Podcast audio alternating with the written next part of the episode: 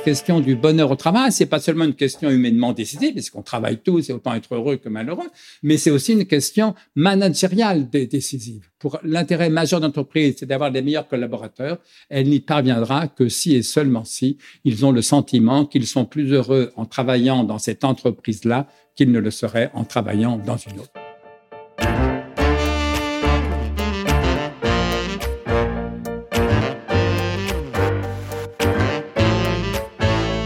L'homme grandit en se projetant dans l'avenir.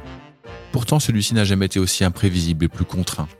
Comprendre comment faire grandir les organisations humaines, entreprises, associations, dans le temps long, c'est tout l'enjeu du podcast Histoire d'entreprise.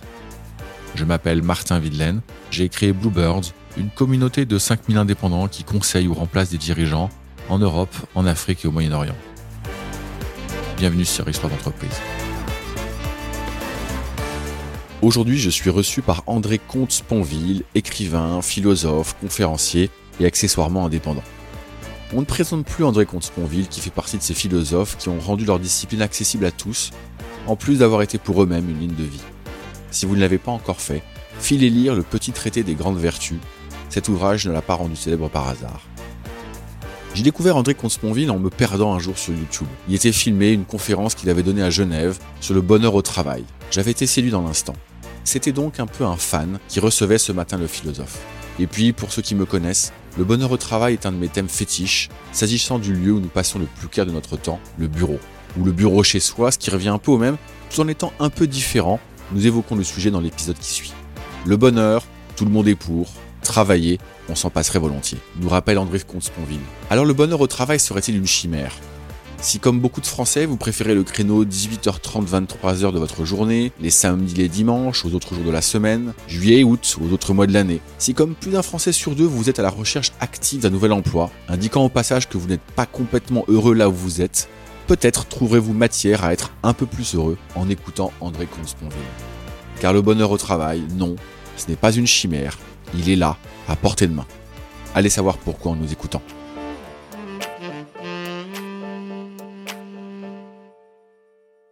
Bonjour André Consponville. Bonjour très heureux de vous avoir avec moi aujourd'hui. C'est vraiment un honneur. Euh, on se connaît absolument pas. Je vais me présenter à vous il y a quelques instants avant qu'on branche le micro. Moi, ça fait plusieurs années que je vous suis. On va parler aujourd'hui beaucoup du bonheur au travail qui est au cœur de, mon activité professionnelle. Mais pour tout vous dire, ce que je vous ai pas dit au micro, mais que je peux vous dire dès maintenant, c'est que euh, moi, j'ai présenté euh, à plusieurs reprises à mes enfants, qui sont aujourd'hui des adolescents ou des jeunes, euh, des jeunes hommes et des jeunes femmes, certains de vos extraits vidéo sur YouTube. Et, ceux qui ne vous connaissent pas, il y en a pas beaucoup, mais ceux qui ne vous connaissent pas, moi, je les invite à aller se rendre sur ces extraits. Il y a, vous êtes un philosophe qui avait essayé de démocratiser ou qui, en tout cas, qui avait démocratisé la philosophie. Il y a beaucoup, beaucoup de choses qui me parlent. Moi, je vous définis euh, un peu comme un philosophe du réel. Est-ce que est-ce que c'est pertinent cette définition du philosophe du réel? Parfaitement pertinent, mais je pense que tout philosophe doit être un philosophe du réel, évidemment. La philosophie, ça sert à essayer de se rapprocher de la vérité. Or, la vérité, c'est quoi? Bah, C'est ce qui correspond au réel. Et donc, pour moi, un philosophe du réel, c'est un pléonasme, mais donc c'est parfaitement exact. D'accord. Bon, c'est pour le pléonasme, c'est comme ça que j'avais envie de, de, de, le définir. André, euh, beaucoup de gens vous connaissent et en même temps, euh, vous avez aujourd'hui une longue carrière. Est-ce que vous pouvez euh, la résumer, cette, cette carrière depuis le début, en fait? Oui, bah, tout à fait. Là, moi, je suis philosophe, donc j'ai fait des études de philosophie à la fac, à la Sorbonne, davantage en, prépa, Hippocagne et Cagne, et puis à Normal Sup, euh, rue d'Ulm, dont j'ai été élève pendant quatre ans. J'y ai passé l'application de philosophie, j'ai été reçu euh, troisième, ce qui était plutôt bien. Et puis j'ai été prof, donc comme c'était prévu, dans le secondaire pendant plusieurs années, euh, un stage de CPR, comme on disait, à Vitry, dans le Val-de-Marne, et puis deux années d'enseignement à Landrecy, dans le nord de la France. Ensuite, deux années euh, dans un lycée technique à Auxerre, dans Lyon. Et puis trois années, si je me souviens bien, à l'école normale d'instituteurs de Seine-et-Marne à, à Melun, qui formait les futurs instituteurs. Et c'est là que après avoir soutenu une thèse de, troisième cycle sous la direction de mon maître Marcel Conche, j'ai obtenu, à ma grande satisfaction, un poste d'assistant puis de maître de conférence à l'université Paris 1, Panthéon-Sorbonne, comme on disait à l'époque, où j'étais maître de conf pendant, je ne sais plus, 12 ou 15 ans, j'imagine. Bref, j'ai enseigné pendant 24 ans. Pourquoi 24 ans seulement? Mais parce qu'en 1995, j'ai publié un livre qui était mon septième livre, pas du tout le premier, mais le petit traité des grandes vertus a eu un succès tellement considérable que je n'avais plus besoin de salaire pendant plusieurs années, d'autant que moi je vis très simplement. Et donc, quand on a plus besoin de salaire, c'est une très bonne raison d'arrêter de travailler, ce que j'explique souvent aux chefs d'entreprise, que ça surprend toujours, ce qui pour le coup m'étonne. Donc j'ai arrêté d'enseigner, non pas de travailler. ça nous amène au, sujet, c'est-à-dire que, vous savez ce que disait Galbraith dans je ne sais plus lequel de ses livres, mais il disait qu'on utilise le même mot de travail work, j'imagine, en anglais. On utilise le même, mot de travail pour désigner des activités tellement passionnantes qu'on les ferait même bénévolement, et pour désigner des activités tellement fastidieuses, fatigantes, voire harassantes, qu'on ne les fait que parce qu'on y est contraint pour gagner sa vie. Et Galbraith concluait en disant, utiliser le même mot pour deux activités tellement différentes, c'est déjà un signe évident d'escroquerie. Alors, je lui laisse ce dernier mot, mais qui donne à penser malgré tout. mais voilà, Dès que j'ai pu arrêter de faire le travail fastidieux d'enseigner, mais surtout de corriger des copies. Moi, j'étais à la Sorbonne, c'est une très grosse fac, j'ai corrigé des milliers, de copies. Quand j'ai pu arrêter le travail fastidieux pour consacrer davantage de temps au travail passionnant qui est d'écrire des livres, évidemment, je l'ai fait aussitôt. Et donc, j'ai arrêté d'enseigner à 46 ans. Je me suis d'abord mis en disponibilité, puis on, donc, euh, congé sans solde. Et comme on a droit dans la fonction publique à six années de disponibilité, j'ai utilisé mes six années de disponibilité. Au bout de six ans, il fallait démissionner ou réintégrer. J'ai démissionné de la Sorbonne, ce qui se fait rarement, et c'est l'une de mes satisfactions, pour vivre de ma plume et, de, et des conférences que je fais ici ou là, notamment beaucoup dans le monde de l'entreprise. Ouais. Vous dites, vous dites que euh, c'était une grande satisfaction de démissionner c'est pas forcément l'acte de démissionner qui a été une satisfaction, c'était de pouvoir vivre autrement qui était une, une oui, mais c'est amusant de de faire ce que les autres ne font pas. C'est une marque de liberté, finalement, d'indépendance vis-à-vis de, de l'institution. Je n'ai rien contre la Sorbonne, euh, bien au contraire. Hein. Il faut défendre nos universités qui en ont bien besoin, mais enfin, j'étais content de me libérer de ce poste de fonctionnaire, finalement. J'ai été fonctionnaire pendant 24 ans de ma vie, euh, même plus si on ajoute les années de, de normal sup où je, touchais déjà un salaire. Et donc maintenant, je suis devenu un philosophe libéral à tous les sens euh, du mot. Un philosophe libéral. Oui, parce que je fais une profession libérale pour ce qui est de mes conférences. J'ai dû créer une SARL sur le conseil de mon comptable euh, que j'ai appelé l'art de conférer. Euh, c'est un titre montagnien. L'un des essais de Montaigne s'appelle l'art de, de conférer. Et j'ajoute à la fin SARL, ce qui fait comme initiale ACS, qui correspond à mes propres initiales, André comte Magnifique. Magnifique. On va rentrer dans le vif du sujet, on va parler du bonheur au travail. Et vous avez beaucoup écrit, dit sur le sujet. Et évidemment, avant de venir vous voir, j'ai un peu diagonalisé tout ça et un peu plus qu'un peu pour tout vous dire. Euh, vous dites, je reprends vos mots et puis si je suis imprécis, vous me corrigerez. S'agissant du bonheur au travail, vous nous dites, le bonheur, tout le monde est pour. Le travail, on ne préférerait pas. Ben oui, c'est ça. Le thème même du bonheur au travail, c'est une espèce de paradoxe initial, c'est-à-dire que effectivement, le bonheur, tout le monde est pour. Travailler, on préférerait pas. Pas du tout qu'on a envie de rester vautré devant sa télé en buvant de la bière. C'est pas ça le, rêve des gens. Mais on a envie de voyager, euh, de se cultiver, de faire du sport, de faire de la politique, d'élever ses enfants. Et au fond, le travail euh, contraint, le travail salarié, souvent nous empêche de, de faire ça. Contrairement à ce que croient souvent les chefs d'entreprise, qui ont un métier passionnant et qui, du coup, s'étonnent, parfois avec un peu de condescendance, que leurs salariés ne soient pas aussi passionnés qu'eux. Mmh. C'est que leurs salariés font pas le même métier. Et, donc, si le chef d'entreprise, tellement passionné de son boulot, s'il se trouvait tout d'un coup à conduire un poids lourd de, de 35 tonnes pendant 50 heures par semaine, est-ce qu'il aurait la même passion? Euh, S'il était caissier ou caissière dans une grande surface, est-ce qu'il aurait la même passion? Évidemment non. Or, pour quelques métiers vraiment passionnants, il y a des millions d'emplois qui sont en effet fastidieux et ennuyeux. D'ailleurs, pour ça qu'on les paye, parce que personne ne les ferait bénévolement. Et, et donc, la vérité, c'est que le travail, ça n'est pas d'abord un plaisir, ça n'est pas d'abord une vocation, ça n'est pas d'abord un bonheur. Le travail, c'est d'abord une contrainte. La plupart des gens travaillent parce qu'ils y sont contraints pour gagner leur vie. C'est donc une excellente raison de travailler. Moi, je m'étonne toujours de cette espèce d'interrogation maintenant, tantôt anxieuse, tantôt métaphysique. Euh, sur le sens du travail. le premier sens du travail, c'est de gagner sa vie. Et ça fait absolument sens, travailler pour gagner sa vie et pour élever ses gosses. Mais bien sûr que ça fait sens. Alors, il y a aussi un autre sens qui t'ajoute à ça, qui est l'utilité sociale. Évidemment, personne n'a envie de travailler, même en gagnant sa vie, en faisant quelque chose qui serait fastidieux et qui ne servirait à rien. Donc, effectivement, pour qu'on puisse prendre plaisir au travail, il faut qu'on ait le sentiment que ça fait sens, comme on dit. Très bien. Prenons un exemple. On a découvert pendant le confinement que le travail des éboueurs avait un sens. Scoop extraordinaire. S'ils travaillaient pas, on pourrait plus vivre à, Paris. Très bien. On est tous d'accord. On l'a, enfin, prétendument appris grâce au confinement. Personnellement, je le savais depuis longtemps, mais le travail des éboueurs a du sens. Avez-vous envie d'être éboueur? Avez-vous envie que vos enfants soient éboueurs? Évidemment non.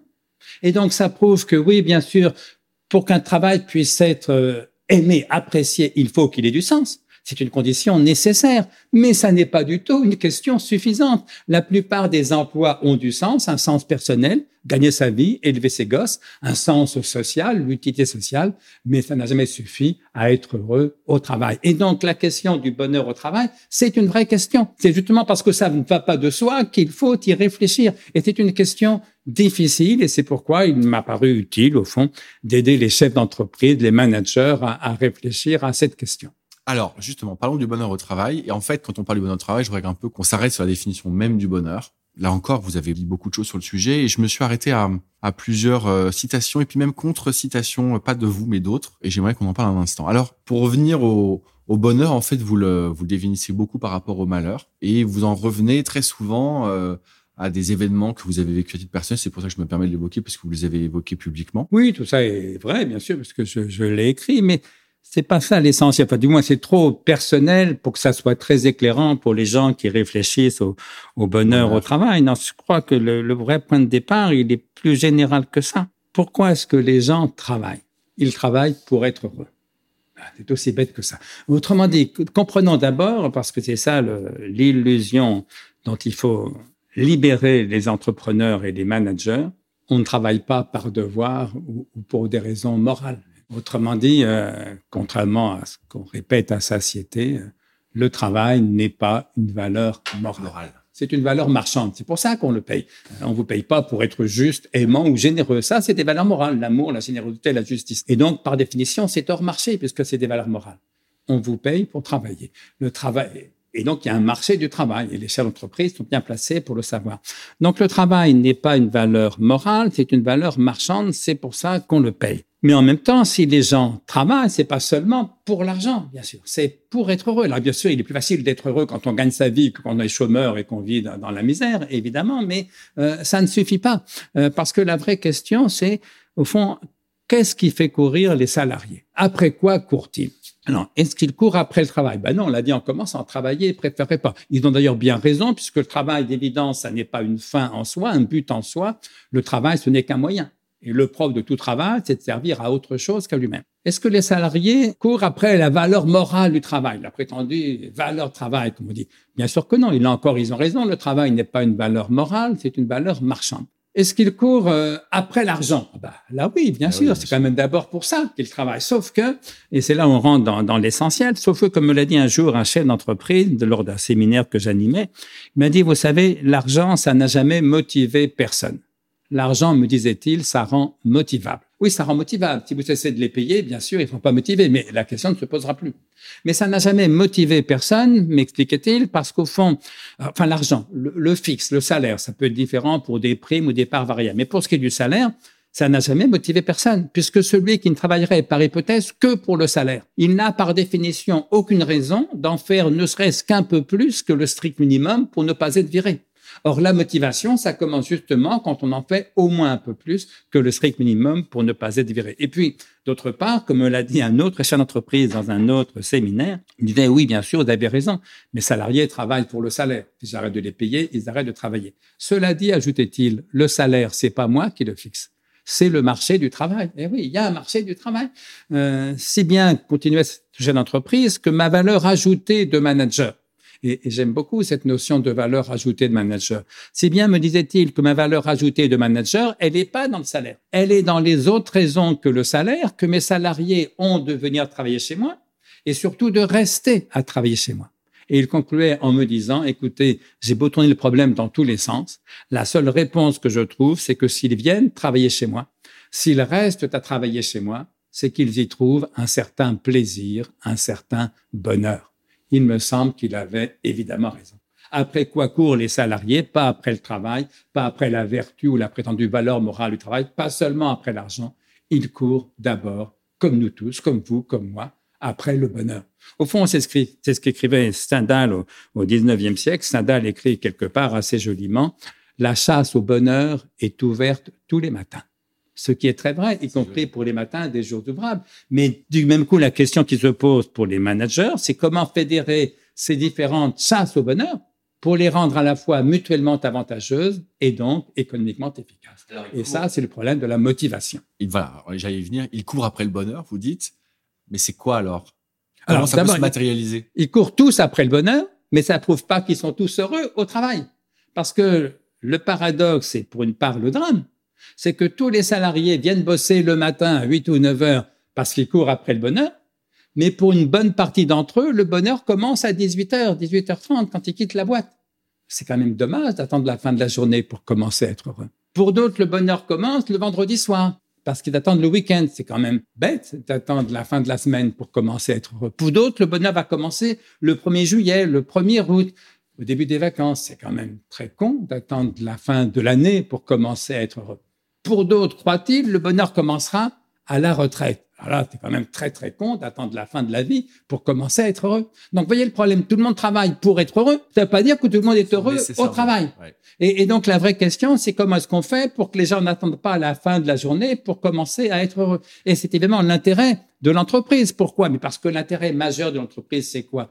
C'est d'attirer, de recruter, de fidéliser les meilleurs collaborateurs possibles. Or, dès lors que tout homme veut être heureux, comme disait Pascal, mais comme le dit Platon, comme tout le monde le dit au fond, la seule façon sur la durée d'attirer, de recruter, de fidéliser les meilleurs collaborateurs, c'est de faire en sorte qu'ils aient le sentiment qu'ils sont plus heureux en travaillant dans cette entreprise-ci qu'ils ne le seraient en travaillant dans une autre entreprise. Et c'est en quoi la question du bonheur au travail, c'est pas seulement une question humainement décidée, puisqu'on travaille tous et autant être heureux que malheureux, mais c'est aussi une question managériale décisive. Pour l'intérêt majeur d'entreprise, c'est d'avoir les meilleurs collaborateurs.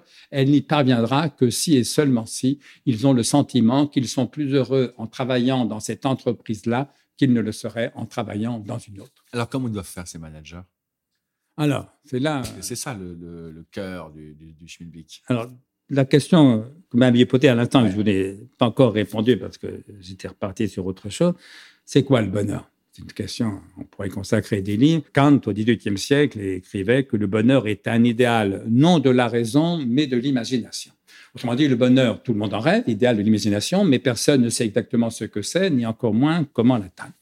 Eh bien, moi, je vais vous proposer une définition du bonheur que je crois éclairante. Alors, avant de dire ce qu'est le bonheur, disons d'abord ce qu'il n'est pas. Le bonheur, ça n'est évidemment pas une joie constante, permanente, immuable. Ça, c'est ce que j'appelle la félicité et ça n'existe pas. Autrement dit, ça n'est pas de rêver que les gens au boulot euh, passent 35 euh, heures par semaine dans un état de joie permanente. Évidemment. Le bonheur, ça n'est pas la félicité. Le bonheur, ça n'est pas non plus ce que j'appelle la satiété. Ce que j'entends par satiété, ça serait la satisfaction de tous nos désirs, ce qui est évidemment impossible puisque nos désirs sont ouverts à l'infini et donc par définition, ils sont jamais tous euh, satisfaits. Et puis, ce qui serait au demeurant fort ennuyeux si tous nos désirs étaient satisfaits, quel ennui.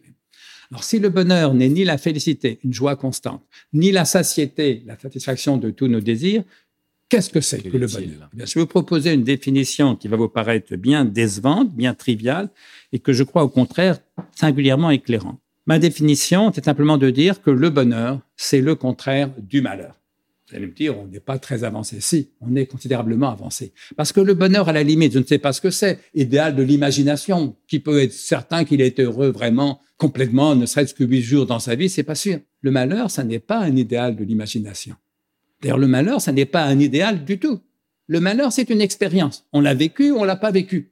Mais on est quand même des millions à l'avoir vécu. Et donc, on va pouvoir s'appuyer sur l'expérience vraie du malheur pour savoir ce que c'est, et puis, puisque le bonheur, c'est le contraire du malheur, par différence pour savoir ce qu'est euh, le bonheur. Mon expérience du malheur m'amène à penser que la meilleure définition est la définition suivante. J'appelle malheur tout laps de temps, toute durée, où toute joie paraît immédiatement impossible.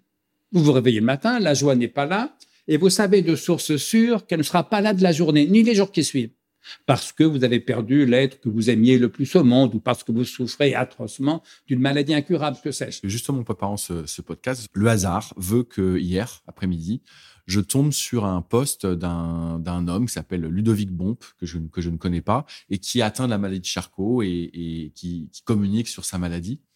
Et, euh, et dans son profil LinkedIn, il est écrit euh, J'ai décidé d'être heureux parce que c'est bon pour la santé. Qu'est-ce que vous lui répondez? D'abord que la formule n'est pas de lui, elle est de Voltaire, et, et ensuite elle est fausse, évidemment, parce que l'idée que le bonheur ne soit qu'un moyen pour atteindre le but suprême qu'est la santé, c'est un contresens complet, et sur la santé et sur le bonheur. La vérité, c'est l'inverse. C'est pour ça que la formule dans la bouche de Voltaire était un clin d'œil, une boutade. Euh, la vérité, c'est l'inverse. C'est que la santé n'est qu'un moyen, alors certes particulièrement précieux, un moyen pour atteindre ce but suprême qu'est le bonheur. Et donc, la vraie question, c'est comment faire pour être heureux, y compris quand on a la maladie de Charcot, si bien sûr, s'il est capable d'être heureux euh, malgré ça. Mais donc, ça veut dire que le bonheur, c'est le contraire du, malheur. Et, donc, quand je j'interviens sur le, bonheur au travail. Il ne s'agit pas de rêver de la félicité au travail, que les, les salariés soient joyeux pendant 35 heures par semaine. C'est absurde. Il ne s'agit pas non plus de rêver que tous leurs désirs soient satisfaits. C'est impossible, les désirs sont ouverts à l'infini. C'est pour ça, entre nous soit dit, que la fameuse pyramide de Maslow sur la hiérarchie des besoins est intéressante comme pyramide, mais fausse dans son intitulé. Nous ne sommes pas des êtres de besoin, nous sommes des êtres de désir. C'est très différent parce que si les salariés étaient des êtres de besoin, le patron pourrait dire, bah voilà, une fois que leurs besoins seront satisfaits, ils me foutront la paix.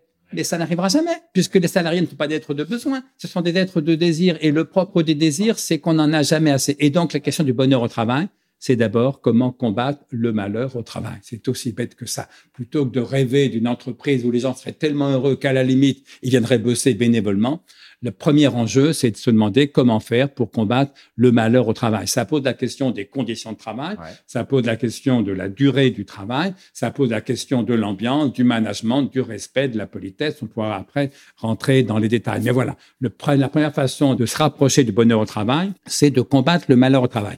Et donc, si le malheur, c'est tout laps de temps où toute joie paraît immédiatement impossible, le bonheur, c'est le contrat du malheur. J'appelle donc bonheur tout laps de temps où la joie paraît immédiatement possible. Par exemple, vous vous réveillez le matin, la joie est là ou elle n'y est pas. Pour moi, le matin, a rarement, j'ai des réveils plutôt difficiles. Mais vous savez qu'elle peut venir, qu'elle va venir sans doute dans la journée, et puis qu'elle repartira, et puis qu'elle reviendra. Eh bien, ces longs moments, là, ça peut durer des mois ou des années, où la joie vous paraît immédiatement et continuellement possible, pas toujours réelle, mais immédiatement et continuellement possible, c'est ce que j'appelle le bonheur. Ça veut dire qu'un salarié est heureux si, quand il part au boulot le matin, il se dit pas, bon, bah, la joie redevient possible à 18 heures, mais il sait d'expérience que la joie est possible dans la journée, qu'elle viendra, qu'elle repartira, et que donc il n'est pas malheureux au travail. Alors qu'à l'inverse, celui qui va bosser le matin, en se disant que toute joie est impossible jusqu'à 18 heures, celui-là, il est malheureux au travail. Or, il y a des millions de gens qui sont malheureux au travail il y a des millions de gens qui sont heureux au travail. Pas toujours joyeux. C'est pas le club méditerranéen, mais heureux au sens où la joie pour eux est possible. Autrement dit, il ne s'agit pas de mettre la barre trop haut. Il ne s'agit pas de la mettre trop bas. Il s'agit de viser juste. Alors, je veux pas qu'on ferme ce podcast sans que vous citiez Prévert sur le bonheur. Vous vous souvenez de... Oui, c'est la formule que je cite souvent. Je reconnus le bonheur au bruit qu'il fit en partant. Ça veut dire quoi? Ben, Ça veut dire que le bonheur, c'est le contraire du malheur, euh, évidemment. Et ça ne veut pas dire qu'il faille avoir été malheureux pour pouvoir être heureux. Mais ça veut peut-être dire qu'il faut avoir été malheureux pour se rendre compte qu'on est heureux, ou, qu'on l'a été. Et donc maintenant, quand les gens me disent euh, que le bonheur, ça n'existe pas, ma première réaction, c'est de me dire, un, en voilà encore un qui confond le bonheur et la félicité, ou le bonheur et la satiété. Donc, il n'a pas compris le concept, il ne m'a pas assez lu, si je veux dire. Deux, et surtout, en voilà encore un qui n'a jamais été vraiment malheureux, ne serait-ce qu'une fois dans sa vie. Parce que ceux qui ont été vraiment malheureux au moins une fois dans leur vie, ils savent au moins par différence que le bonheur aussi existe. Le bonheur, c'est quand on n'est pas malheureux. Il faut avoir été malheureux pour, pour se savoir heureux? Oui, je crois que c'est ça. C'est ce que dit Camus à la fin de, de L'étranger. Alors je compris que j'avais été heureux et que je l'étais encore. Il faut avoir traversé une certaine expérience du malheur pour comprendre qu'on est heureux. Alors peut-être que certains qui ont un moral d'acier, qui se réveillent de bonne humeur, peut-être pas besoin de ça, mais pour beaucoup de gens qui sont plus proches de ce que je suis moi, de tempérament plutôt anxieux ou mélancolique, ceux dont le premier réflexe au réveil n'est pas un grand moment de joie, de joie. le fait d'avoir été vraiment malheureux leur permet par différence de, de se souvenir qu'ils sont heureux, simplement parce qu'ils ne sont pas malheureux. Mais attention, ça ne veut pas dire qu'il suffise de ne pas souffrir. Et c'est pourquoi moi je parle de bonheur au travail plutôt que de bien-être au travail. Souvent, les chefs d'entreprise, les managers n'osent pas parler de bonheur au travail parce que on n'est pas fou, me disait l'un d'entre eux récemment. Mais si, euh, il faut, c'est pas de la folie, c'est du sérieux. Parce que le bien-être, c'est quoi? Bah, C'est n'avoir mal nulle part. Je crois que c'est des proches qui disaient dans un spectacle, je n'ai mal nulle part, sauf quand j'appuie. euh, oui, mais le bonheur au travail, c'est pas seulement n'avoir mal nulle part, c'est que la joie soit possible. Et donc, pour que le bonheur au travail soit possible, il faut combattre le malheur au travail, mais c'est pas seulement combattre la souffrance. Il faut bien sûr combattre la souffrance au travail, mais aussi combattre tout ce qui empêche la joie, tout ce qui empêche euh, la gaieté au travail. Et donc, il faut que la joie reste possible au sein même du travail pour que les salariés soient heureux au boulot. Alors, on fait comment? Alors, on fait comment? Bah, D'abord, une fois qu'on a compris que l'argent ne, suffit pas, il faut trouver autre chose que l'argent qui manque. Alors, j'ai pas le temps là de reprendre ma démonstration sur les deux conceptions du désir. Le désir selon Platon, le désir comme manque, et le désir selon Spinoza, le désir comme puissance, et donc l'amour comme joie. Mais c'est vrai qu'en gros, on désire tantôt ce qui nous manque, et qu'en effet, les salariés, le matin, en gros, ils viennent, comme dit souvent chez Platon, courir après l'argent qui manque. C'est ce qu'on appelle le salariat. Évidemment, ça fait partie de leur motivation première pour aller travailler. Sauf que comme l'argent, ça rend motivable, mais ça n'a jamais motivé personne, si on veut attirer les meilleurs, recruter les meilleurs, fidéliser les meilleurs, motiver les meilleurs, il va falloir trouver autre chose que l'argent qui manque, trouver quelque chose qui ne manque pas, mais qui réjouit, qui permet aux salariés d'aimer le travail qu'ils font, d'aimer au sens spinoziste du mot, c'est-à-dire qu'ils se réjouissent de faire ce métier-là dans cette entreprise-là avec ces gens-là. Aimer ton travail, c'est ça, c'est se réjouir de faire ce métier-là dans cette entreprise-là avec ces gens-là. Et pour parvenir à ça, il faut donc trouver autre chose que l'argent qui manque, trouver quelque chose qui ne manque pas, mais qui réjouit. Qu'est-ce que ça peut être? Ben, Ça peut être, par exemple, de meilleures conditions de travail. Il y a des entreprises où le même métier est plus facile à aimer que dans une autre entreprise, simplement parce que les conditions de travail, ils sont meilleures. C'est un formidable outil de, motivation. Quelque chose qui ne manque pas, mais qui réjouit, ça peut être une meilleure ambiance, davantage de convivialité. Vous savez, il y a des boîtes où on part bosser le matin, la gorge un peu nouée d'angoisse, parce qu'on sait que l'ambiance va peser une tonne, que tout le monde fait la gueule à tout le monde, qu'il y a de vieilles haines rancies dans les bureaux, ou les ateliers. Ouais, ouais. Alors qu'à l'inverse, il y a d'autres boîtes où on part bosser le cœur léger le matin parce qu'on sait que l'ambiance sera légère, chaleureuse, détendue, qu'à la limite, on va retrouver une bande de copains. C'est pas du tout la même chose. Trouver quelque chose qui ne manque pas mais qui réjouit, ça peut être le sentiment d'une plus grande utilité sociale. Fabriquer des cigarettes ou fabriquer des médicaments, c'est pas la même utilité sociale. Fabriquer du médiator ou fabriquer un bon médicament, c'est pas la même utilité sociale. Trouver quelque chose qui ne manque pas mais qui réjouit, ça peut être davantage de respect, davantage de reconnaissance, y compris de la part du management. Trouver quelque chose qui ne manque pas mais qui réjouit, ça peut être le sentiment de progresser soi-même davantage, de s'épanouir soi-même davantage. Vous savez, il y a des boîtes ou des boulots, on y bosse pendant 15 ans. Au bout de 15 ans, on se retourne, rien n'a changé, on n'a rien appris. Simplement, on est 15 ans plus vieux et donc davantage fatigué. Alors qu'à l'inverse, il y a d'autres boîtes ou d'autres boulots, on y bosse pendant 15 ans. Sauf qu'au bout de 15 ans, on se retourne et on se dit, mais c'est dingue ce que j'ai changé, ce que j'ai appris, ce que j'ai progressé. Ce n'est pas du tout la même chose. Trouver quelque chose qui ne manque pas mais qui réjouit, ça peut être le sentiment de travailler en harmonie avec ses valeurs morales personnelles, sans avoir besoin de les mettre dans sa poche avec un mouchoir dessus pendant 35 heures ou un peu plus par semaine, notamment les valeurs liées au respect de l'environnement, à l'écologie, au dérèglement climatique aujourd'hui auxquels les jeunes légitimement sont tellement sensibles. Trouver quelque chose qui ne manque pas mais qui réjouit, ça peut être le sentiment d'appartenir à un groupe, à une communauté, parce que le travail crée du lien. Nous avons tous besoin d'être reliés à, à une communauté, etc., etc., etc. Je dis souvent aux, aux chefs d'entreprise, ne comptez pas pour le, sur le salaire pour suffire à motiver vos, vos collaborateurs, ça, ça les rend motivables. Motivable. Ne comptez pas non plus sur des leçons de morale pour motiver vos collaborateurs, ça, ça ne marche pas. Faites en sorte qu'ils puissent, quand ils viennent bosser, se réjouir de faire ce métier-là, dans cette entreprise-là, avec ces gens-là, c'est-à-dire au fond qu'ils puissent aimer leur travail. C'est et donc qu'ils puissent être heureux au boulot. On peut toujours distinguer dans l'entreprise le dirigeant, euh, le chef d'entreprise, euh, celui qui va donner la vision, l'impulsion, euh, qui va porter le leadership, et puis les managers. Vous, vous, employez le terme à plusieurs reprises. Dans cette recherche du bonheur au travail, dans cet apport du bonheur au travail que peuvent apporter le chef d'entreprise et ou le manager, qu'est-ce qui a le plus de levier? Qu'est-ce qui au quotidien peut apporter le plus de bonheur au travail aux salariés? C'est le chef d'entreprise, c'est le manager, c'est les deux? Non, non, c'est le manager de, de terrain middle manager, comme on, on, en anglais.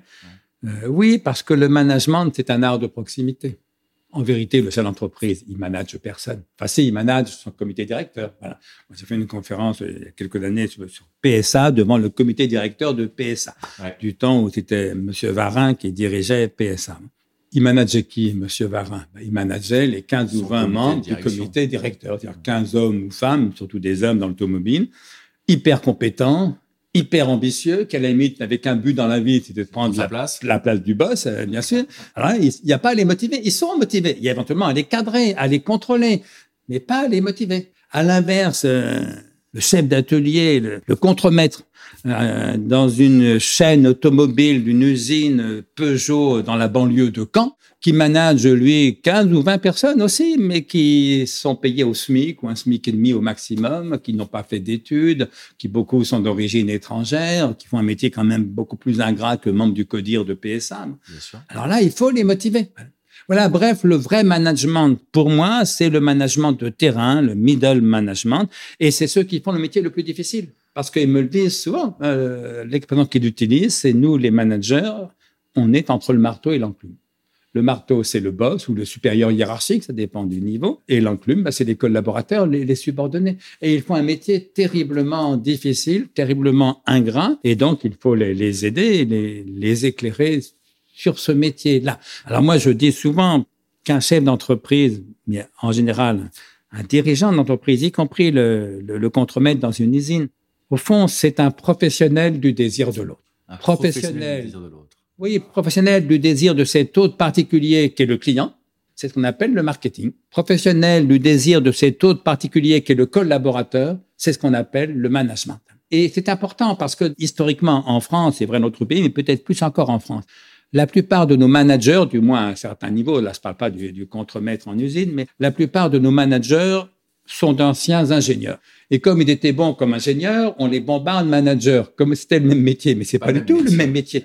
Un ingénieur, il travaille sur des objets concrets ou abstraits, mais des objets. Un manager, il travaille sur des sujets, ou plutôt avec des sujets. C'est pas du tout la même chose. Or, dès lors qu'on travaille avec des sujets, bah, il faut comprendre, que j'explique souvent dans mes conférences, que nous sommes des êtres de désir. Je dis souvent la formule qu'il faut retenir, c'est une formule d'Aristote, donc c'est pas nouveau, c'est pas d'hier. Au IVe siècle avant Jésus-Christ, Aristote écrivait simplement le désir est l'unique force motrice. Dans motivation, il y a motif, mais surtout dans motivation, il y a moteur. Le moteur, c'est ce qui fait avancer. Ben voilà. Ce qui fait avancer un homme ou une femme, c'est toujours le désir. Et pas l'intelligence. L'intelligence sera très utile pour choisir le chemin hein, qui mène au but. Mais ce qui vise le but, ce qui en fait un but proprement, ce n'est jamais l'intelligence, c'est toujours le désir. Ce que Spinoza confirmera au XVIIe siècle en écrivant que le désir est l'essence même de l'homme, de l'homme, de la femme, de l'être humain. Bref, là encore, nous sommes des êtres de désir et donc un dirigeant d'entreprise, c'est un professionnel du désir de l'autre, professionnel du désir de ses clients, marketing, professionnel du désir de ses collaborateurs, management. Et il faut prendre ça euh, à bras le corps, comprendre que un manager, c'est pas un ingénieur. Un contremaître, c'est pas un ouvrier euh, plus compétent qu'un autre. Non. S'il est contremaître, s'il est manager, même à son niveau euh, très, très intermédiaire, il doit prendre acte du fait qu'il travaille avec des êtres humains qui sont des êtres de désir. Alors, parmi ceux qui nous écoutent, il y a beaucoup de chefs d'entreprise. Parmi ces chefs d'entreprise, beaucoup euh, également euh, mettent en place des indicateurs de mesure du taux d'engagement, du taux de motivation de leurs salariés. Ils font ça toutes les, tous les ans, tous les semestres, peu importe.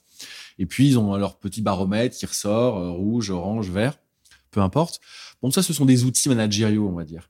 Mais est-ce que la philosophie ou une approche philosophique du management pourrait aider à identifier, à mesurer, à qualifier le bonheur au travail des salariés? Non, parce que ça ne sert pas à ça. La philosophie ne sert pas à mesurer, ça sert à conceptualiser la chose. Mais moi, je dis souvent, je rien contre ces outils de, management. Hein. Ces entreprises dépendent beaucoup de temps, d'énergie, d'argent, hein, souvent, pour mesurer le degré de satisfaction de leurs clients. Et ils ont tout à fait raison. Mais je m'étonne que beaucoup d'entreprises dépensent tellement moins de temps, d'énergie, d'argent pour comprendre le degré de satisfaction de leurs salariés.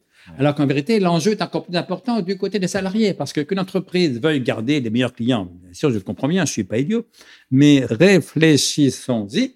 La seule façon pour une entreprise sur la durée d'avoir et de garder les meilleurs clients, c'est d'abord d'avoir et de garder les meilleurs salariés. La réciproque n'est pas vraie. Pas parce qu'on a les meilleurs clients qu'on a les meilleurs salariés, c'est à l'inverse, parce qu'on a les meilleurs salariés qu'on a une chance sur la durée d'avoir et de garder les meilleurs clients. Bref, la question décisive, c'est comment garder les meilleurs salariés. Dès lors que tout homme peut être heureux, faut faire en sorte qu'ils aient le sentiment qu'ils sont plus heureux, là encore, en travaillant dans cette entreprise-là qu'en travaillant dans une autre entreprise. La philosophie permet de penser ça, elle ne suffira pas à le mesurer. Mais je dis souvent chef d'entreprise, vous savez, on peut faire une enquête, un questionnaire, alors anonyme ou pas anonyme selon les cas. Il y a même des boîtes qui le feront pour vous. Il y a des boîtes dont c'est le métier de, de, de faire ça. On peut externaliser, comme on dit, la mesure de la satisfaction au travail.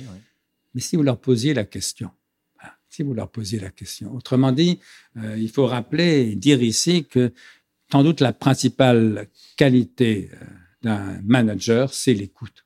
Moi, je dis le monde, c'est l'entreprise. Si vous ne savez pas ce que désirent vos collaborateurs, c'est pas à moi qu'il faut le demander. Je les connais pas. C'est à eux qu'il faut poser la question. Voilà, qu'est-ce que tu désires euh, au sens de Platon? Qu'est-ce qui te manque? Au sens de Spinoza, qu'est-ce qui te réjouit? Qu'est-ce qui, dans cette entreprise où, nous sommes, qu'est-ce qui te convient, qu'est-ce que tu apprécies, qu'est-ce qui ne te convient pas, qu'est-ce que tu n'apprécies pas, que je pourrais faire, qu'est-ce qu'on pourrait faire ensemble pour que davantage de tes désirs professionnels soient satisfaits dans l'entreprise. Autrement dit, voilà ce que la philosophie rappelle, c'est que aucun protocole, aucun institut ne suffit ni ne dispense de relations humaines normales qui passent par le langage. Moi, je dis souvent, il y a, qu'il y a quatre choses au fond qu'un chef d'entreprise doit apprendre à dire, enfin qu'un manager plus généralement doit apprendre à dire à ses collaborateurs et subordonnés. La première, ça va de soi, mais il faut le rappeler, c'est bonjour. La deuxième, c'est merci pour le travail que tu fais. Et s'il le fait bien, on peut aller jusqu'à merci et bravo. La troisième, c'est comment ça va? Comment ça va au boulot? Dis pas comment ça va chez toi, avec ta femme, ton mari, tes gosses. Comment ça va au boulot? Quels sont ceux de tes désirs professionnels qui sont satisfaits? Quels sont ceux de tes désirs professionnels qui ne sont pas satisfaits? Trois choses plutôt quatre, parce qu'un jour, je disais ça dans, une conférence que je faisais, à l'invitation de Gérard Mullier, donc le patron créateur du groupe Auchan, qui a créé une fondation de formation en management pour toutes les boîtes du groupe Mullier, de la famille Mullier. Et j'avais dit ça, bonjour, merci, comment ça? Puis il y a un cadre d'Auchan qui lève timidement la main, timidement parce que le vieux Mullier était derrière au fond de la salle, et il me dit, il y a une quatrième chose qu'un manager doit apprendre à dire à ses collaborateurs. Je lui dis, mon gars, vous m'intéressez? Je vous dis, écoute, il me dit, c'est non, non. Je lui ai dit, vous avez raison. Gérard Mullier se lève au fond de la salle et dit, c'est pas non qu'il faut apprendre à dire, c'est oui. Je lui dit, Gérard, vous jouez sur les mots. Parce que le pouvoir de dire oui et le pouvoir de dire non, par définition, c'est la même chose. Or, cette chose, c'est ce qu'on appelle le pouvoir, précisément. Enfin, parfois, c'est pas exactement la même chose. Parce que quand vous dites pas non et que vous n'êtes pas oui non plus, vous laissez une forme de flou et, et on aime souvent entre Vous n'assumez pas votre pouvoir. C'est tout le problème. Autrement dit, dire bonjour, merci, comment ça va, c'est ce que j'appelle le management humaniste. Traiter l'autre comme un être humain et donc comme le sujet de ses désirs. Et puis, savoir dire oui, savoir dire non, c'est assumer le pouvoir qu'on a confié au manager. J'entends bien que dans telle ou telle entreprise, il peut y avoir des petits chefs tyranniques, mégalomaniaques, paranoïaques, tout ça existe, mais c'est l'exception. Mon idée, pour tout vous dire, c'est que pour quelques petits chefs tyranniques qui existent, mais qui sont l'exception, il y a des milliers de lâches ou de démagogues qui n'osent pas assumer le pouvoir qu'on leur a confié. A fortiori dans la fonction publique. A fortiori dans la fonction publique. Voilà, et donc il faut les deux. Management humaniste, bonjour, merci, comment ça va? Traiter l'autre comme un être humain, c'est-à-dire comme le sujet de ses désirs, sans oublier d'assumer le pôle du pouvoir, sans quoi on n'est pas manager, savoir dire oui, savoir dire non. Comment vous expliquez alors que de nombreux salariés et managers finalement soient pas très heureux au travail? Ils recherchent tous un nouveau job. D'ailleurs, ils ne sautent pas nécessairement le, pas. Mais euh, quand vous leur posez la question, est-ce que tu es heureux au travail? La réponse est souvent euh, un petit oui, voire un, non. Et est-ce que tu cherches un nouveau job? La réponse est souvent oui pour le coup. Comment, comment vous l'expliquez aujourd'hui, cet état? Mais Parce que, encore une fois, au départ, le travail, on préférerait pas. Donc, c'est quelque chose de, fastidieux, je dirais, presque par essence. Lequel d'entre nous a envie de ramasser des poubelles euh, tous les matins pendant des, heures? Personne, évidemment. Lequel d'entre nous a envie de corriger des copies de philo pendant des heures? Mais personne, je vous jure bien, aucun prof de philo euh, n'aime ça. Lequel d'entre vous, d'entre nous, a envie de tenir une caisse de, supermarché? Personne. Mais ça peut intrinsèquement, le, on, est condamné à se dire finalement, je suis au travail, mais je suis pas heureux. Et en fait, c'est une minorité de gens qui vont avoir accès à ce bonheur au travail. La vraie question serait, la meilleure question, c'est est-ce que je suis malheureux au travail? Si vous êtes malheureux, il est urgent d'en changer. Parce que dès lors que le bonheur, c'est le contraire du malheur, c'est plus un bonheur absolu, comme serait la félicité ou la satiété que j'évoquais. On est plus ou moins heureux. Voilà, c'est-à-dire que la joie est plus ou moins vraisemblable, plus ou moins probable, plus ou moins fréquente. Et donc le bonheur, c'est pas un absolu, c'est du relatif. Mais qu'est-ce que c'est bon? Et là encore, quand on a été malheureux, on est capable de, faire la différence. Et puis, il faut pas non plus noircir le tableau. Moi, j'ai pas de chiffres récents, mais je me souviens d'un sondage qui était paru dans La Croix c'était pendant un mois d'été, je crois, il y a peut-être trois ans à peu près. La question qu'on posait aux Français était la question suivante. Je cite de mémoire, mais en gros, c'était ça. Êtes-vous content de partir bosser le matin? Bonne nouvelle, 76% des Français répondaient oui. Mauvaise nouvelle, seulement 36% des ouvriers répondaient oui à cette même question.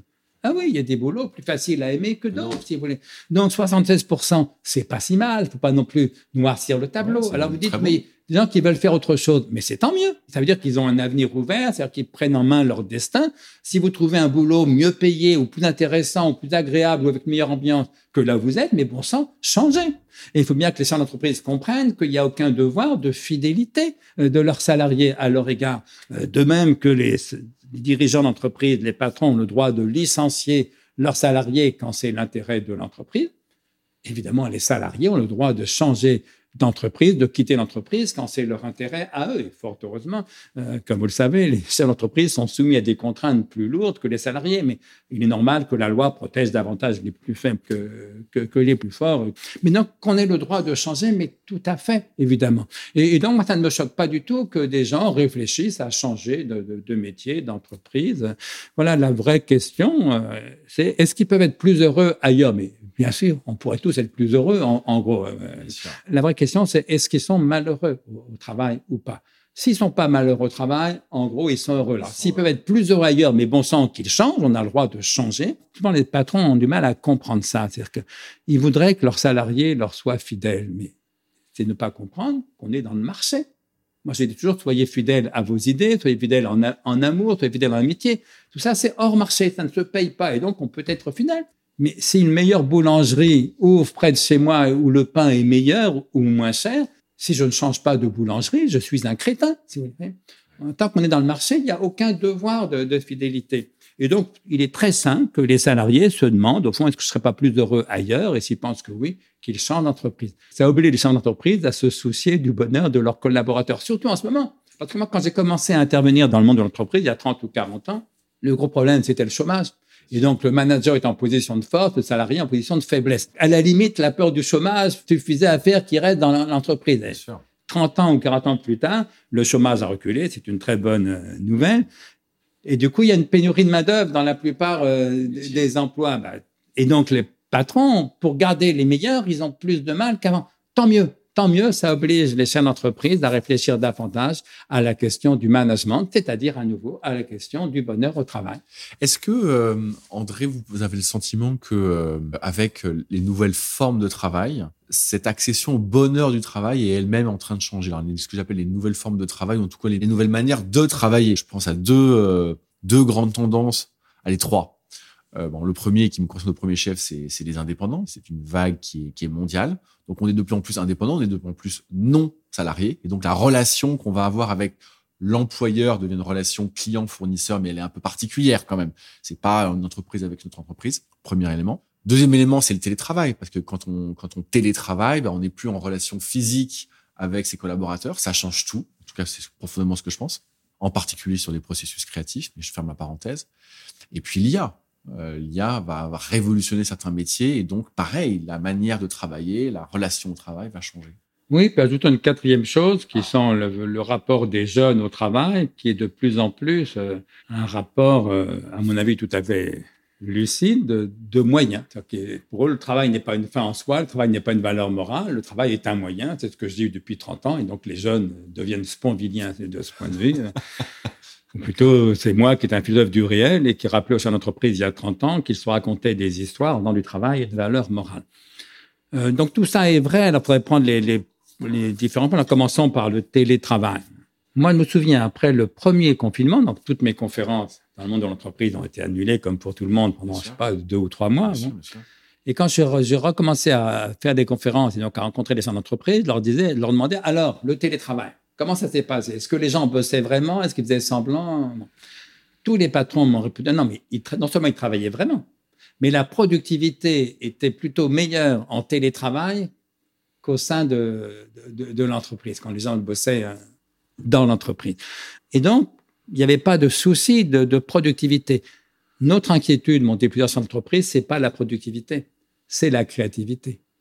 Et puis, c'est l'esprit d'entreprise, l'esprit d'équipe, parce qu'au fond, créativité, les bonnes idées, elles naissent dans la rencontre, dans la discussion, en réunion, mais aussi bien à la cafette, autour d'un café, pendant le repas, que sais-je.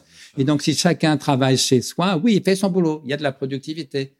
Mais s'il y a moins de nouvelles idées, il y aura moins de créativité, il y aura moins de sentiments de cohésion, de groupe, de communauté, et tout ça, c'est très important. Bref, moi, le télétravail, alors, c'est un avantage, mais un avantage majeur pour de mauvaises raisons. Ceux qui ont une heure de transport le matin, une heure de transport le soir, ils adorent le télétravail. Ceux qui travaillent à 200 mètres de leur boîte, euh, ils n'en ont pas grand-chose à faire, le télétravail. C'est donc une très mauvaise raison. C'est une raison totalement extrinsèque. Quand ça ne pas le travail, ça concerne euh, l'absurdité de la démographie, euh, notamment dans les grandes villes, et spécialement à Paris et, en banlieue. Et puis, moi, quand j'en parle non plus aux chefs d'entreprise, mais aux salariés, j'ai le sentiment, ils sont tous preneurs d'un ou deux jours. Toute la semaine, beaucoup trouvent ça quand même trop parce qu'on s'ennuie chez soi. Et puis, même la productivité, elle va finir par baisser. Parce qu'au début, on est boulot boulot, oui, mais après, bon, on emmène son fils euh, au match de foot le mercredi après-midi, la fille à la danse le vendredi matin, que sais-je.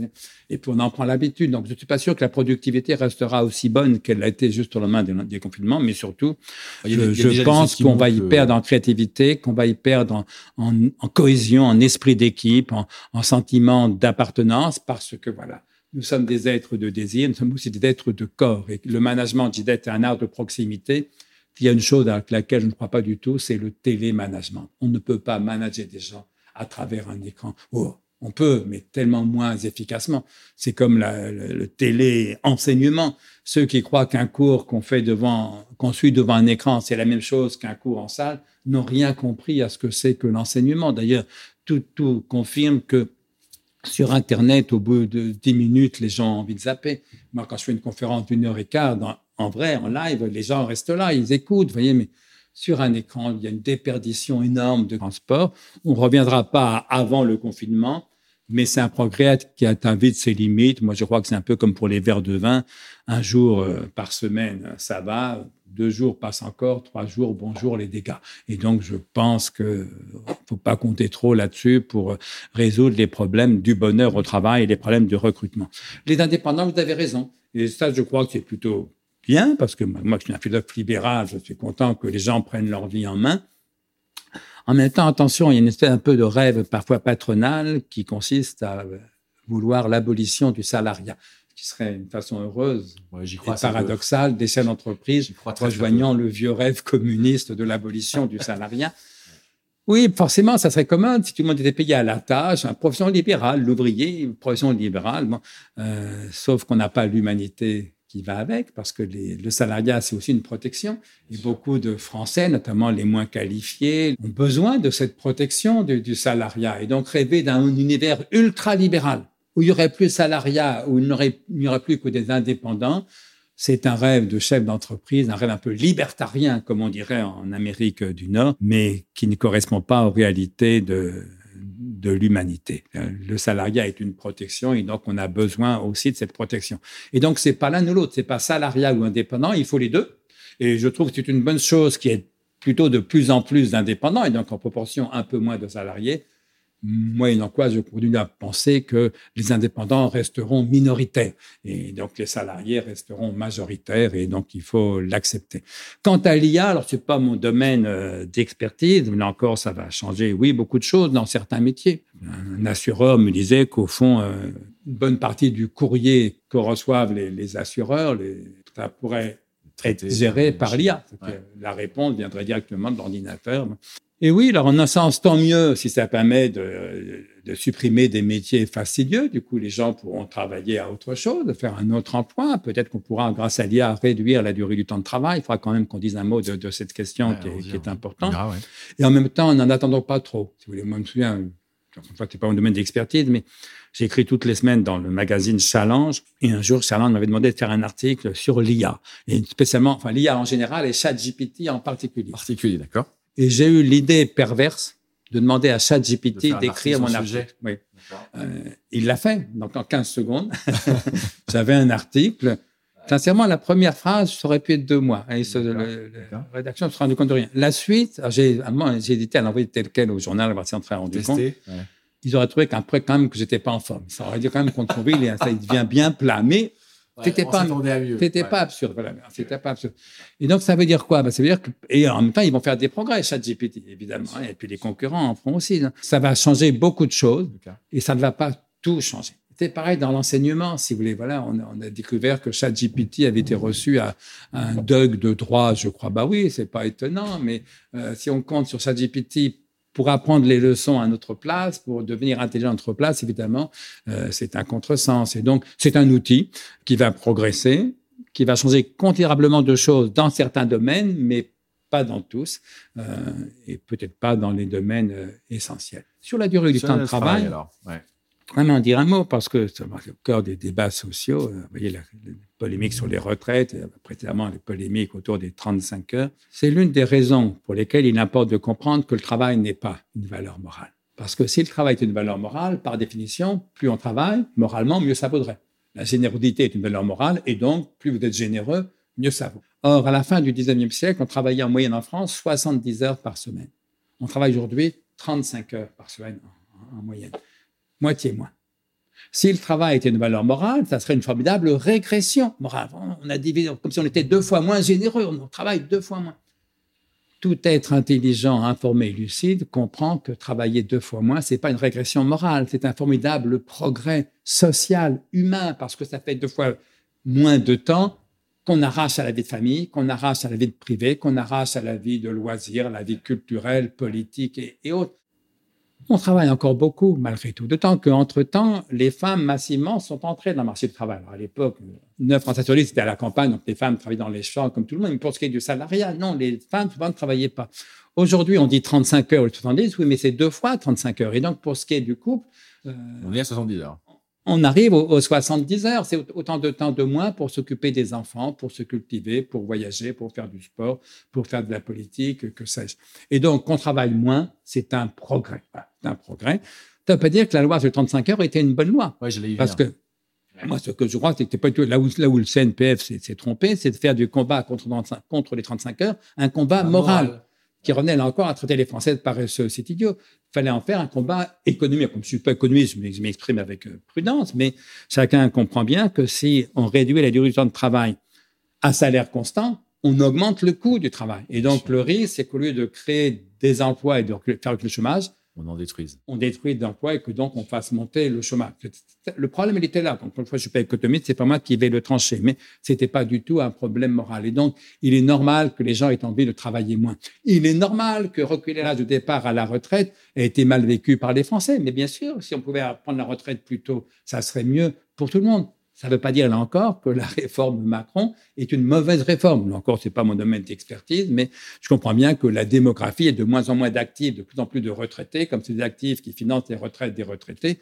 Ça ne m'étonne pas qu'on doive soit augmenter les cotisations, soit retarder soit l'âge de départ à la retraite, soit, soit les deux. Vous voyez, mais donc là encore, c'est pas un problème moral, c'est un problème économique. Mais donc, il importe de, d'arrêter de penser que le travail est une valeur morale parce que sinon, on ne comprend rien à ce qui se passe dans la tête des Français et on conclut absurdement que les gens ne veulent plus travailler. Les gens veulent bien travailler pour leur vie, c'est une très bonne de travailler, mais s'ils peuvent travailler un peu moins pour vivre un peu plus, au fond, ils ont raison. Vous faites le lien entre euh, les lois Aubry et, et, puis récemment ce qui s'est passé sur, sur les retraites, mais euh, euh, c'est vrai que parfois, il y a, enfin pas parfois, il y a, il y a ce mélange sur la partie, sur la moralité du travail d'un côté et sur les impacts économiques de l'autre. Peut-être, et en tout cas, je vous, je, vous, je vous, suis quand vous dites qu'il n'aurait pas fallu euh, placer ce sujet sur la valeur travail comme étant une valeur morale. Mais en revanche, moi, j'ai le sentiment que, en tout cas en France, se dire que travailler sert à créer de la richesse et que cette richesse ensuite, bah, c'est pas forcément une mauvaise chose. Ça, en revanche, j'ai l'impression que ce discours-là, il, il, diminue. Comment vous l'expliquez? Bah, D'abord, qu'il y a une, une, absurde condamnation en France, bien qu'on a condamnation chrétienne ou catholique, peut-être plus que chrétienne, de l'argent. Nul ne peut servir deux maîtres, Dieu et l'argent. C'est écrit dans les évangiles. Et donc, on, traditionnellement, euh, il y a une suspicion vis-à-vis -vis de la richesse de que moralement, je peux comprendre. Hein Parce que moi, j'ai souvent chef d'entreprise, personne ne peut légitimement vous reprocher de gagner de l'argent. La vraie question morale, mais donc qui ne regarde que vous, c'est qu'est-ce que vous faites de l'argent que vous avez gagné? Et là, la règle est claire. Tout ce qu'on ne donne pas est perdu. Moralement. Ça, c'est moralement. Voilà. Économiquement, c'est l'inverse. Économiquement, tout ce qu'on donne est perdu. Ça, c'est vrai. Moralement, tout ce qu'on ne donne pas est perdu. Et donc, bah, veut dire qu'entre la morale et l'économie, on a deux domaines différents. Manque de peau, on a besoin des deux. Et chacun se débrouille après pour gérer les deux à la fois. Mais compter sur la morale pour créer de la richesse, c'est un contresens patent. Mais compter sur la richesse pour tenir une morale, c'est aussi un contresens patent. Et voilà, c'est là où on redécouvre qu'il y a du, du tragique dans la vie. Le tragique, c'est quoi? C'est qu'on peut pas gagner sur les deux tableaux en permanence. Et donc, il faut redonner aux gens le sentiment que c'est le travail qui crée de la richesse et que la meilleure façon de faire reculer la pauvreté, c'est de créer de la richesse. C'est pour ça qu'on a besoin. C'est pour ça qu'on a besoin de travail, si vous voulez. Et donc, quand moi, j'étais pas opposé, j'étais circonspect sur les 35 heures et je suis pas opposé au recul de l'âge de départ à la retraite. Pourquoi? Parce que c'est le travail qui crée de la richesse. Si on travaille un peu plus, on crée un peu plus de richesse, ça permettra de faire reculer un peu mieux la pauvreté. Et c'est ce discours-là que la gauche en France a de plus en plus de mal à entendre. Et j'ai envie de dire, c'est dommage pour la gauche et c'est dommage pour la France. André Consponville, on arrive au bout de, de l'heure ensemble. Euh, je pose toujours la même question en fin d'entretien. Euh, parmi ceux qui nous écoutent, donc des dirigeants, vous l'avez compris, des managers, on a beaucoup employé le terme, des indépendants également beaucoup. On, donc on a parlé pendant cette heure essentiellement du bon au travail. Qu'est-ce que vous avez envie de dire à toutes ces personnes-là aujourd'hui, de façon très libre? J'ai envie de leur dire d'abord, n'oubliez pas d'être heureux vous-même. Alors, dans votre vie privée, dans votre vie privée, ça va de soi, mais ça ne me regarde pas. Mais j'ai envie de dire, n'oubliez pas d'être heureux au boulot. Spécialement pour ceux qui sont managers, parce que s'il y a un domaine où je crois en la vertu d'exemplarité, c'est bien celui-ci. Vous comprenez que pour les salariés, il est plus facile d'être content de venir bosser le matin si le manager lui-même donne le sentiment qu'il est content d'être là, de faire ce métier-là, dans cette entreprise-là, avec ces gens-là. Plutôt que si le manager tire la gueule toute la journée, et donne le sentiment qu'il préférerait faire un autre métier ou le faire dans une autre entreprise ou le faire avec d'autres gens. Bref, quand on est manager, le bonheur professionnel fait partie des qualités professionnelles. Et donc, n'oubliez pas d'être heureux chez vous, mais ça ne me regarde pas. N'oubliez pas d'être heureux au boulot. Ça me regarde dans la mesure où ça regarde vos salariés. Merci André Merci à vous.